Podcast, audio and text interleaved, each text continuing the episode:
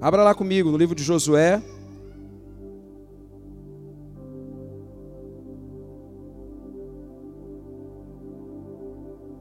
Capítulo 4. Eu quero compartilhar algo que Deus tem colocado no meu coração e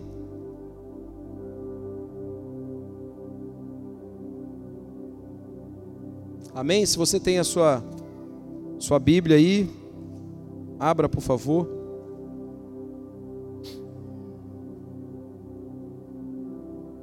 O Senhor é bom e a misericórdia de Deus ela se renova sobre nós.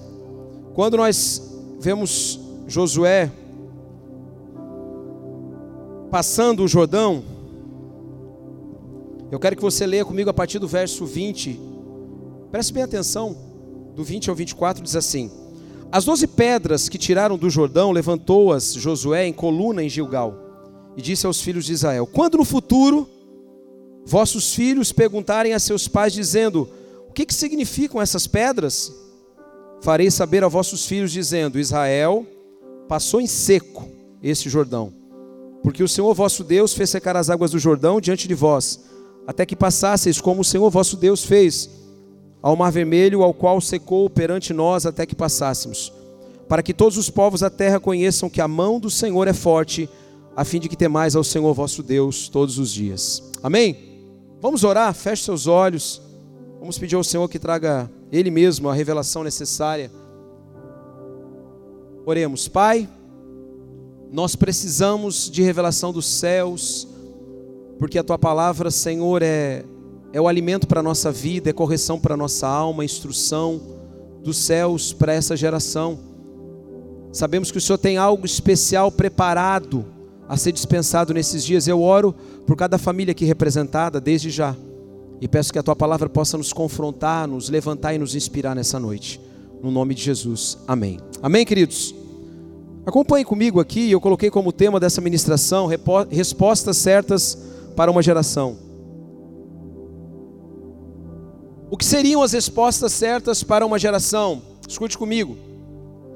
Eu queria que desde já você tirasse qualquer tipo de preconceito do tipo: eu não sou casado, eu não tenho filhos, estou muito longe disso, portanto, eu estou fora dessa palavra de hoje. Eu quero dizer que você está completamente dentro, mesmo que você tenha de antemão agora alguma ideia assim, não, não é nada comigo, tem tudo a ver com você. E você vai entender isso no final. Então fica aqui em nome de Jesus. Respostas certas para uma geração. No texto que lemos, no livro de Josué, após Deus dar uma direção clara a Josué de que ele iria suceder Moisés e ele, Josué, iria conduzir, liderar a conquista da Terra Santa, Deus traz ao coração de Josué, como servo dele, como guerreiro, como homem valente, uma palavra de que eles haveriam de passar o Jordão para tomar a primeira cidade, que seria Jericó. E aqui eles estão antes, um pouquinho dessa passagem. E Deus ministra o coração do povo, naquele momento, algo que é fundamental nós entendemos nesses dias.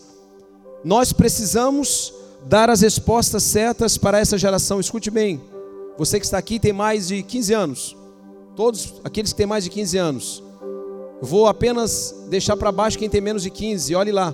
Mas você que tem 15, já é um adolescente, um jovem, você precisa entender que você precisa dar uma resposta certa para essa geração. Nós vivemos um contexto de uma geração fragmentada, e quando eu digo fragmentada, eu me refiro àquilo que hoje a sociedade estabelece como o curso natural das coisas. E você vai concordar comigo, pode ter certeza disso. Quando nós olhamos hoje para uma geração de meninos e meninas, e eu falo meninos e meninas mesmo, crianças, inclusive do seu ponto de vista legal, até 12 anos, essas crianças, esses meninos e meninas têm crescido dentro de um contexto de uma sociedade fragmentada, de uma sociedade que não constrói valores sólidos, diante de uma sociedade que anula aquilo que é o marco, aquilo que é o, o próprio da consolidação dos dias, dos tempos, aquilo que é duradouro. E nós vivemos então um tempo onde tudo pode ser revisto e refeito da hora, de uma hora para outra não há nada sólido, não há nada absoluto. O relativismo é, uma, é um mantra desses dias, e a, a vontade própria e o desejo próprio é como se fosse exclusivamente um hidro erguido. E nós estamos crescendo no meio dessa sociedade. Eu quero dizer para você, nós estamos crescendo no meio dessa sociedade. Quando digo nós crescendo, é óbvio que eu já cresci. Tenho 46 anos. E eu digo nós crescendo, é uma geração tem crescido no meio dessa sociedade. E aí nós somos chamados por Deus com base nesse texto. Eu creio que o Espírito Santo nos inspira a olharmos para a nossa geração, milhares de anos depois, entendemos quais são as respostas que nós precisamos dar aos pequenos e pequenas. Voltemos ao texto, quando a Bíblia diz que eles passam o Jordão, e Josué determina que doze pedras fossem colocadas no meio do rio, de maneira que, mesmo no tempo da cheia, a coluna fosse erguida e pelo menos a última pedra fosse vista por todos, e uma criança, de maneira fortuita, ocasional, tivesse ali com seu pai, brincando, pescando, sei lá, fazendo alguma coisa, e essa criança perguntasse ao seu pai: Ô oh, pai, o que são essas pedras? E aí é necessário que o pai tenha a resposta certa para dar a uma geração. E o pai não se esquiva, ele vai direto ao ponto, ele diz: Ah, filho, Assim era a prescrição.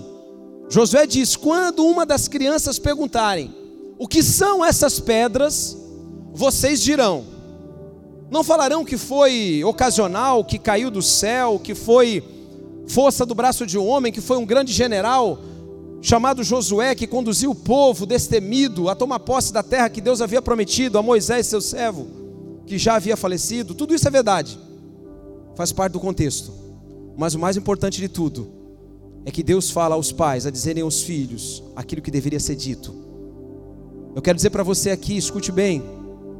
Nós, como igreja, temos falhado nessa geração, e eu digo isso falando a partir de mim, porque nós precisamos dar as respostas certas a esses pequenos, aqueles que estavam aqui, tantos outros dessa igreja e de todas as outras igrejas, eu digo mais, as crianças que sequer ter algum contato com aquilo que é dito espiritual, divino, que estão aí agora, nesse exato momento, sendo fragilizadas, violentadas, elas sofrem abusos diariamente, fazem parte de famílias disfuncionais, onde Deus não habita, onde Cristo não é o Senhor. Será que eu estou falando alguma mentira? É ou não é isso? Quando nós olhamos para essas famílias, nós compreendemos que nós temos as respostas, só que precisamos dá-las, sem medo, eu quero dizer, sem medo. Deus diz assim: vocês vão dizer a esses meninos algo forte, que vai dar direção e instrução. E eu elenquei três pontos apenas aqui, poderia falar de muitos outros. Mas eu quero me ater a esses três pontos, o porquê precisamos dar respostas certas. Papai e mamãe, se você estava atento, fique três vezes mais atento. Se você é avô, quatro vezes mais atento, porque você também tem uma responsabilidade. Se você é solteiro, fique atento. Por favor. Primeiro, por que, que nós temos que dar uma resposta certa? Porque sem direção as gerações se corrompem. Juízes 2,10 diz isso. Não precisa abrir agora. Se você está anotando, apenas anote para que você depois possa checar. Juízes 2,10 relata o tempo onde a Bíblia diz que Josué havia morrido.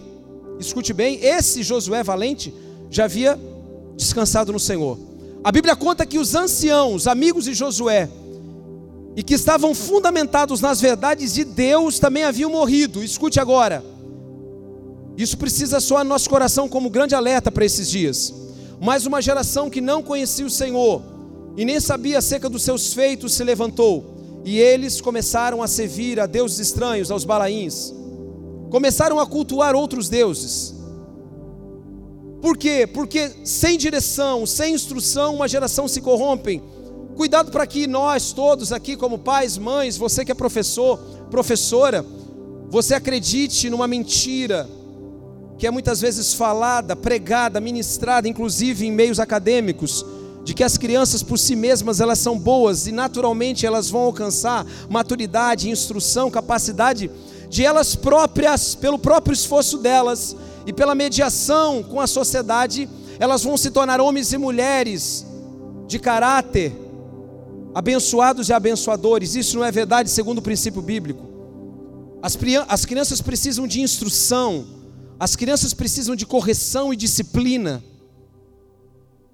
E quando nós estamos falando isso, Nós estamos dizendo que o pai e a mãe, agora entra você e eu na história. O mais velho, eu quero dizer para você que não tem filhos ainda, essa responsabilidade também é tua. Eu recebo um peso da carga nos meus ombros porque eu tenho três filhas. Mas eu também divido com você parte dessas cargas. Você precisa tomar de mim e me ajudar. Porque se uma geração não tiver instrução, elas se corrompem. Porque o coração do homem, pela própria natureza e pelo juízo moral que o homem faz de si mesmo, ele nunca vai se achar plenamente necessário de um Deus que o salve, de um Senhor que o dirija. Na soberba do homem, do orgulho do homem ímpio, aquele que vive longe de Deus, ele sempre vai achar que por si mesmo ele consegue resolver as coisas. Olha para a sua vida e olhe para a minha, vê se não era assim antes de nós nos prostrarmos diante do Senhor. Nós achávamos que a gente dava a volta em tudo, dava um giro em tudo. A gente fechava as coisas, ah, deixa que eu rejeito. Isso não dá nada. O famoso não dá nada. Ah, isso aí deixa para lá, a gente vai enrolando. Meu Deus, quantas vidas e quantas crianças. E eu faço parte aqui dessa casa de oração, dessa igreja há 23 anos. Quantos acompanhamentos, também por causa da minha profissão, como advogado na área da família, eu fiz nesses 20 e poucos anos. E quantas crianças e quantas famílias eu vi sofrendo por causa do problema que, de uma maneira teatralizada, simples, mas profunda, foi encenado há poucos minutos aqui, onde o pai e a mãe deixam de ser cobertura nos seus lares. E onde naturalmente as setas elas entram no coração das crianças porque os pais não entenderam o chamado e a vocação e a responsabilidade deles. E tudo isso diz respeito a entendemos que se nós não instruirmos os nossos filhos e essa geração, essa geração se corromperá. Eu quero ressaltar duas coisas desse versículo de Juízes 2:10, preste atenção. A Bíblia diz que nós temos que fazer duas coisas para que as crianças não se corrompam, tantas outras, mas eu quero me ater ao texto. A Bíblia diz que uma geração que não conhecia o Senhor nem os seus feitos se levantou. E eu quero fazer essa pergunta para você e faço ela a mim, como pai. Quem é Deus para os meus filhos e para os seus filhos? Quem é Deus? Quem é Deus? Quem é Deus para os meninos e meninas dessa geração? Como o apresentamos?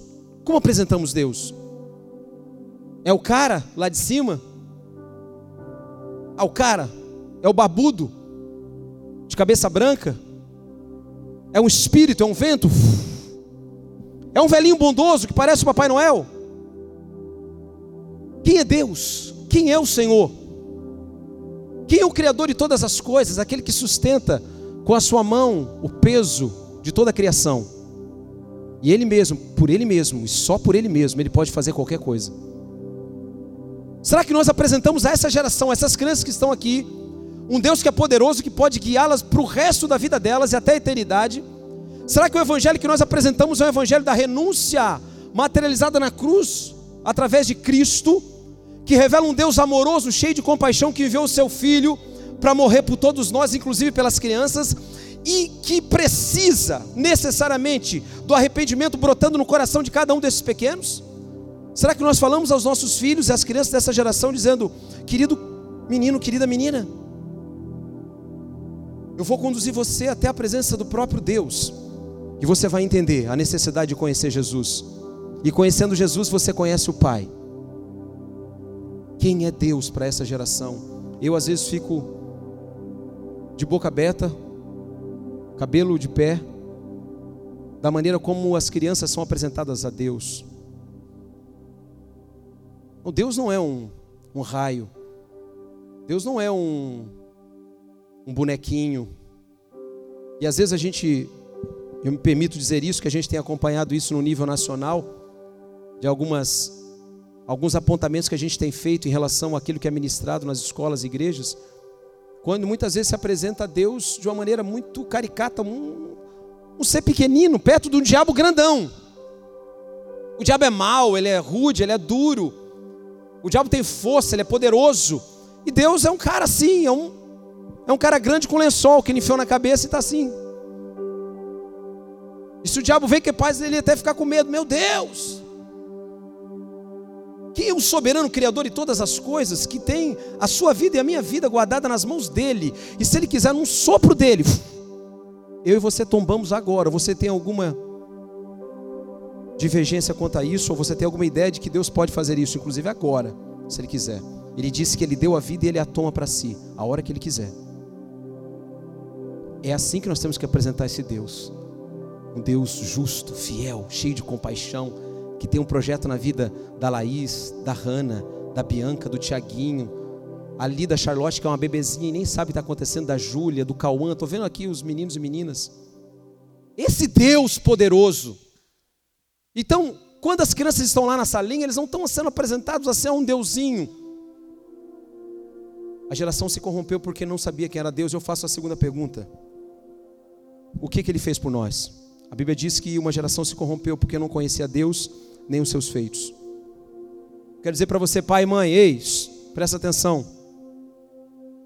O que, que Deus tem feito na sua casa, na sua família, que tem sido compartilhado por você e tem testemunhado acerca de Deus dentro da sua casa?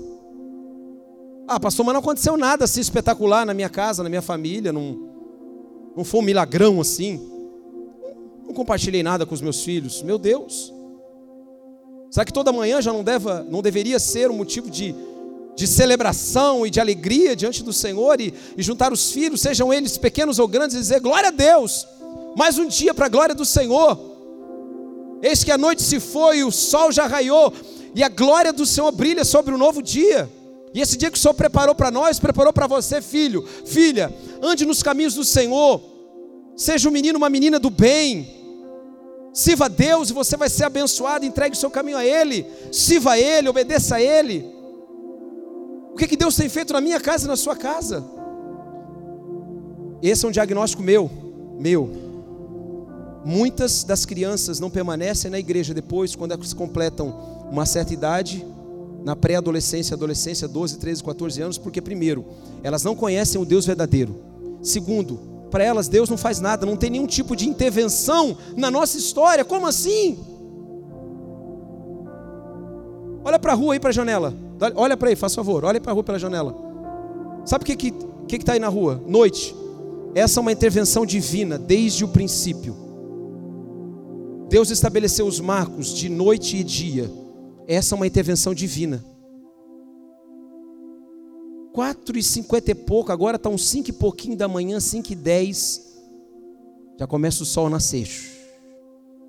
Deus intervém mais uma vez na história dizendo agora vai, o sol vai começar a brilhar. Será que isso não seria uma âncora para ministrar o coração dos filhos? E na hora, quando a gente fala na mesa, quando a gente ora, meu Deus, alegre-se, compartilhe com seus filhos, com seus netos, sejam eles pequenos ou grandes. E diga: Deus continua sendo Deus. Não interessa se nós temos um caviar, nós temos um banquete, mas o Senhor nos deu algo necessário para nos alimentarmos e para agradecermos a Ele. Ei, não podemos só negar a essa geração quem é Deus e o que Ele tem feito por nós. Agora, se você, me desculpe, não tem uma, uma, uma, uma sequer, atitude diante da sua casa, da sua família, para agradecer a Deus, é necessário que você examine o seu coração nessa hora. Porque você não tem o que compartilhar nenhum tipo de ação de Deus, nenhuma providência, algo de errado. É por isso que essa geração, quando olha muitas vezes para a religião, e olha para a religião mesmo, e olha para dentro de uma igreja e pensa assim: ah, mas eu não quero ir lá. Primeiro lá só tem velho, chato, os tiozinho que ficam falando umas coisas loucas, canta uns negócios lá, depois começa a falar não sei o que, e eu quero saber o que, que ele pode fazer na minha vida, na minha circunstância pessoal. Eu quero saber o que, que Deus pode intervir lá dentro da minha casa, onde meu pai briga com a minha mãe, minha mãe apanha do meu pai, onde meu pai está desempregado, não tem comida em casa, ou estou doente. O meu irmão foi embora, onde está Deus? Ele quer entrar na sua casa, na minha casa. Você precisa apresentar ele aos seus filhos da maneira como ele é. Eu digo que, ah, quando uma geração, ah, irmãos, eu digo sempre isso. Por isso que eu sempre libero palavras proféticas para essa geração aqui. Quando uma geração entende o que é Deus e o que ele fez, ah, segura. Eles vão no mundo inteiro, eles dão a vida por Jesus. Sabe a canção lá do Morada, né? Abandonei o barco no cais, eu deixei tudo para trás e eu vou. Eu vou mesmo. Essa geração tem sido forjada para isso. Então não se espante, tá? Eu digo isso de mim mesmo. Se essa geração não for dispensada pelo Senhor antes da hora, no sentido de ir aos campos, mas depende de nós, nós podemos atrasar isso ou inspirá-los a ir. Porque precisamos da resposta certa. Segundo, no caminho, escute bem, em nossa vida é preciso deixar referências memoriais que apontam para intervenções divinas. O texto de Josué diz bem claramente: quando os filhos de vocês e a geração futura perguntarem o que é esse, o que, que diz respeito a essas pedras, vocês devem dizer o seguinte. Eu quero ler. Então lhes direi que as águas do Jordão foram cortadas diante da arca da aliança do Senhor, e passando ela foram as águas do Jordão. Essas pedras serão para sempre um memorial aos filhos de Israel. E escute, há uma referência clara aqui sobre aquilo que havia sido feito com Moisés no Mar Vermelho. Deus estabelece um paralelo lindo aqui para consolidar a fé, inclusive de Josué. Deus está dizendo assim: quando Deus chama Josué no capítulo 1, ele diz: ser forte, corajoso, ele fala isso inúmeras vezes, mas ele fala algo muito importante. Ele diz: tão somente seja comigo como Moisés era comigo. Se você for meu servo, discípulo meu, como Moisés era, eu vou te abençoar e vou engrandecer o teu nome. José fala assim: Eu quero ser, e ele submete. O que, que Deus faz num paralelo histórico, inclusive, assim como ele abriu o mar vermelho para o povo passar, ele diz assim: Eu vou fazer igualzinho para você ver, que eu continuo sendo o mesmo. Eu vou abrir o Jordão na tua cara, para que vocês passem em seco. E depois de passarem em seco, vocês não vão deixar isso cair no esquecimento, não. Vocês vão erguer um memorial, e todo mundo que passar ao longo da história vai ter uma referência lá do Mar Vermelho, do Jordão, depois isso, depois isso, e assim foi. Deus é um Deus que constrói memoriais. As referências de Deus precisam ser estabelecidas em sua casa e na minha casa. Eu gosto muito de escrever, naturalmente, mas eu gosto de deixar escrito algumas coisas que são memoriais na minha vida. Eu gosto de lembranças, não como saudosismo barato, mas eu gosto de lembranças. Eu gosto de passar em lugares onde eu morava, onde eu vivi, para lembrar, puxa vida, caramba, eu passei lá e Passa lá no Maria Eduarda, né? Quando a gente morou, a Larissa era pequenininha, agora vai se casar já, olha só. Fala, puxa vida, aqui no Maria Eduarda, quantas células, né, Braz? Quanto churrasco naquela churrasqueira, meu Deus, comeu tanta carne ali. E eu falei, Deus, aqui tem um marco aqui, ó. Isso não me deixa nunca esquecer que aqui o Senhor já fez, aqui o Senhor já providenciou. Isso quer dizer que o Senhor vai providenciar lá na frente, depois e depois. Não de uma maneira assim, do nada então, somente o meu coração precisa ser como o coração de Josué, um coração consagrado e entregue ao Senhor. Eu quero dizer para você quais são os referenciais os marcos que você tem estabelecido na sua casa, no seu trabalho. Quais são? Não deixe de fazer isso, meu irmão, minha irmã, você que nos visita. E eu vou dizer agora, vou dar um conselho. Se cabe pela experiência de trabalho com criança, as crianças elas não precisam de muitas coisas para que os marcos e as memórias sejam vívidas, claras, para o resto da vida delas. Você sabe o que eu estou falando? Às vezes você sai com um filho, uma filha, você vai acampar, como a gente faz aqui, o acampamento do, do colégio a gente faz aqui, a gente faz com as crianças também o acampa pai. A gente sobe, né? Esse ano o Thiago subiu lá, esse ano subiu, né? O Thiaguinho já subiu com o Braz nos tropeiros. E outros meninos que vão com os pais e acampam e passam frio, fome, se sujam. E é assim que é bom porque são referências que estão sendo lançadas como marcos na vida daqueles meninos e meninas. Sabe, pai, pegar sua filha e ir no cinema com ela, só você e ela. Ir lá ver um filme, de repente você nem gosta, nem é um, um maravilhoso filme. Homem-Formiga, né? Que eu fui ver com a Hannah, um baita do filme. Meu Deus, só Jesus. Mas eu fui lá ver o Homem-Formiga. Tava lá eu e ela e vários outros Aí quando é tipo Frozen, eu mando a Adriana aí, né? Porque daí é coisa mais de menina, né? Sem preconceito, tá?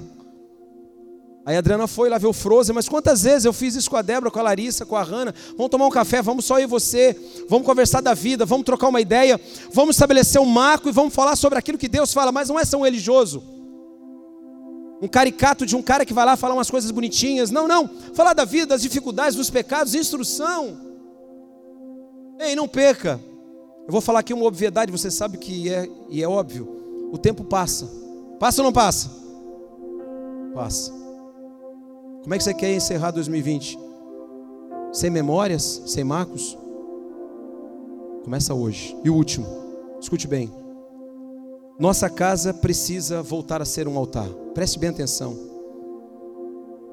Quando nós falamos sobre altar, nós imediatamente pensamos naquilo que a Bíblia fala sobre o sacerdócio. E nós, como homens e mulheres dessa geração, precisamos voltar ao sacerdócio, tal como ele é descrito, tal como ele é exposto na palavra de Deus. O sacerdote é aquele que, junto ao Senhor, fazia mediação pelo povo e a expiação dos pecados e apresentava uma vez por ano, através de um sacrifício de um animal, o peso dos pecados e entrava no Santo dos Santos. Esse sacerdócio até Cristo Jesus ele teve uma vigência, uma validade depois de Jesus Cristo, o sumo sacerdote que Hebreus fala, e no livro de Hebreus 4, 14 e 15, fala sobre o sumo sacerdote que é Jesus Cristo, ou seja, o único mediador. Eu quero dizer para você aqui que está aqui, o único mediador, único sacerdote, aquele que Deus estabeleceu, 1 Timóteo 2,15 ou 1,15, se não me engano, fala sobre isso. Há um só mediador entre Deus e os homens, Cristo Jesus, homem. Então a nossa casa só deixará de ser apenas uma casa para ser um, um, lar, e sendo um lar, ela possa ser erguida como um altar de consagração a Deus, se nós, você e eu, entendemos o nosso papel de sacerdotes. Eu quero dizer que o livro de Jó, eu estava lendo sobre isso, eu fiquei assim de cara, meu Deus, já tinha lido inúmeras vezes, mas havia sido passado desapercebido apenas capítulo 1, se eu não me engano, verso 5b diz que Jó entrava diante do Senhor e oferecia sacrifício pelos seus filhos. Escute bem, a Bíblia já relata que Jó era um homem íntegro, completo. E os filhos vivendo assim, sem ter uma, um compromisso, por assim dizer, com Deus de uma maneira plena, Jó entrava na presença como mediador e intercessor, orava pelos filhos, os consagrava diante de Deus. E eu quero dizer, isso quer dizer o quê? Isso é a construção de um lar. Não se conforme com uma casa, faça da sua casa, erga na sua casa um altar de adoração, de consagração a Deus. Nós começamos o desafio aqui há quase 30 dias atrás, a igreja no lar.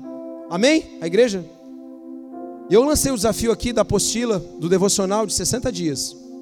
Não sei quantos estão fazendo. Quem está fazendo, levanta a mão. Amém. Persevere, persevere.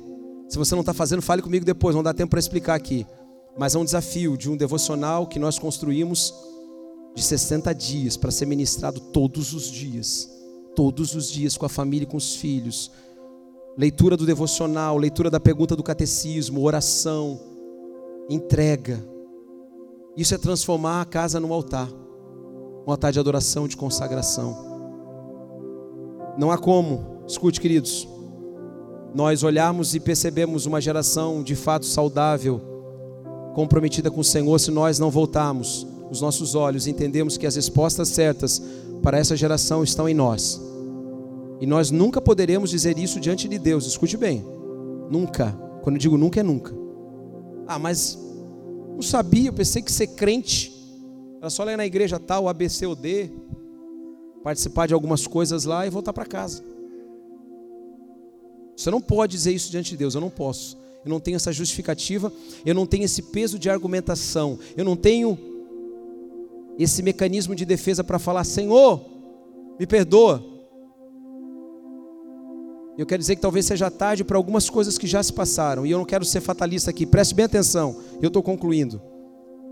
Eu quero chamar você, como pai, mãe, como homem e mulher, como jovem, como eu disse aqui, Todos aqueles que estão lá atrás, de pé, aqueles que estão sentados, você tem uma responsabilidade nas suas mãos, escute bem. Será cobrado de você e de mim. Não podemos fazer como Pilatos e sorrateiramente lavarmos as nossas mãos numa pia e dizemos que essa geração cuide dela mesma. Eu não tenho nada a ver com isso. Ou mais, eu já criei os meus filhos, eles são grandes já foram, se casaram. E agora eu quero apenas descansar. Não. As guerras que o Senhor estabeleceu para essa geração precisam ser guerreadas por cada um de nós. E eu quero dizer para você que está se entendendo, escute bem, o Espírito coloca no meu coração isso. Você que se entende assim, mas pastor, eu estou cansado, eu já dei o meu gás todo, ainda tem fôlego de vida em você. Se tem fôlego de vida em você, você pode ser um exemplo para essa geração. Se tem fôlego de vida em você, você pode dar as respostas certas para essa geração. Se tem fôlego de vida em você, você pode dizer para essa geração um caminho pelo qual eles devem caminhar. Do Mar Vermelho, passando pelo Jordão, passando por Jesus Cristo, passando pelo início da igreja em Atos, passando pela reforma lá de 1500, passando por todos os séculos que nos antecederam e chegando agora 2020, o ano da visão perfeita. Eu tenho dito aqui, tenho feito essa provocação saudável com a igreja. O que você quer ser? Ou como será a sua família daqui a 10 anos? Ao final dessa década? Você que não tem filhos ainda, quantos você os terá, ou pelo menos sonha? E os filhos que você já tem, como serão daqui a 10 anos? Isso não vai acontecer por acaso, sem uma declaração e uma vivência intencional. Eu quero conclamar você nessa noite. Primeiro, a olhar para dentro da sua casa e no seu lar. Mesmo que você esteja sozinho aqui, tá? Escute bem. Primeira coisa, o primeiro arraial é a família. E eu sempre falo sobre isso e vou falar o resto da minha vida sobre isso. Porque eu não consigo conceber uma igreja que esteja saudável se os lares não estiverem saudáveis. Vai estourar tudo aqui. Não é que vai dar problema para mim. Pode até dar, em tese, como pastor, mas essa é a minha função. Mas eu quero ver o bem da sua casa. Não precisa chegar onde chega muitas vezes. Você está entendendo? Não precisa chegar onde chega. Dá para voltar, dá para ter um caminho reto. A Bíblia fala sobre caminhos retos. O único caminho reto é Jesus Cristo. Eu quero terminar dizendo isso para você. Se a sua vida não está pautada nos ensinamentos de Jesus, é hora de você voltar agora. Não é voltar para a igreja, escuta. E eu sou bem franco em relação a isso. Ah, mas pastor, para voltar para a igreja? Não, não é para voltar para a igreja, não, é para se arrepender dos pecados e voltar para Cristo, de onde você não deveria ter saído. É voltar para Jesus Cristo. É olhar para Cristo e falar: a minha vida está sendo construída, se teve algum problema, vai ser, continuar sendo construída na direção do Senhor. E aí você, como homem e mulher de Deus na sua casa, precisa fazer mais. Você precisa fazer mais. Você precisa olhar para esse mundo fragmentado e falar: aqui na minha casa não. Assim como Josué fala lá no capítulo 24, no último, no última convocação da vida dele, ele diz: Olha, quanto a vocês, eu não sei, quanto a mim, eu e a minha casa serviremos ao Senhor. E nós gostamos dessa frase, ela é bonita, emblemática, ela aponta para um caminho que Josué havia escolhido para sua casa, sua família. Mas esses dias eu quero dizer para você, irmãos, acabou o tempo de conversinhas. Uma geração está caindo à nossa frente. Uma geração está tombando. Como aqueles filmes da Segunda Guerra Mundial que os caras vão desembarcando e eles vão morrendo assim. E eu não estou sendo fatalista, não. Só vem comigo, se você quiser, nessa semana e a gente vai visitar alguns lugares e algumas casas, algumas escolas. Você vai saber o que eu estou falando. Jesus te salvou para você ser uma coluna, um sacerdote nessa geração. Para você conduzir uma geração aos pés do Senhor Jesus. Você quer isso? Amém? Amém mesmo? Sim ou não? Você precisa responder para você, não é para mim não. Como se fosse um professor para anotar. Não estou anotando quem não falou não. Isso não cabe a mim. A ele. Cabe a mim. Agora, se você quer, você pode ter certeza, Deus vai te usar. E se você já está sendo usado, prepare-se porque esse ano, ah, irmãos, esse ano, meu Deus, Deus já tem dado cada palavra e cada ação estratégica, nós vamos avançar muito. E eu tenho orado para Deus, eu quero ver uma colheita de crianças. Eu quero ver uma colheita de crianças. Ah, velhos não passou também velhos, jovens também jovens, mas eu quero ver uma colheita de criança, de adolescente. Eu quero ver uma colheita de gente que eu sei que eles vão ser instruídos, vão ser inspirados, e daqui a 5, 10 anos vão ser colunas nessa sociedade, não apenas dentro de uma igreja, governando cidades, nações, gerenciando empresas, no comércio, na educação, na política, em todos os lugares. Essa será a geração poderosa sobre a terra. E é assim que eu creio. Em nome de Jesus. Vamos orar, fique de pé, por favor.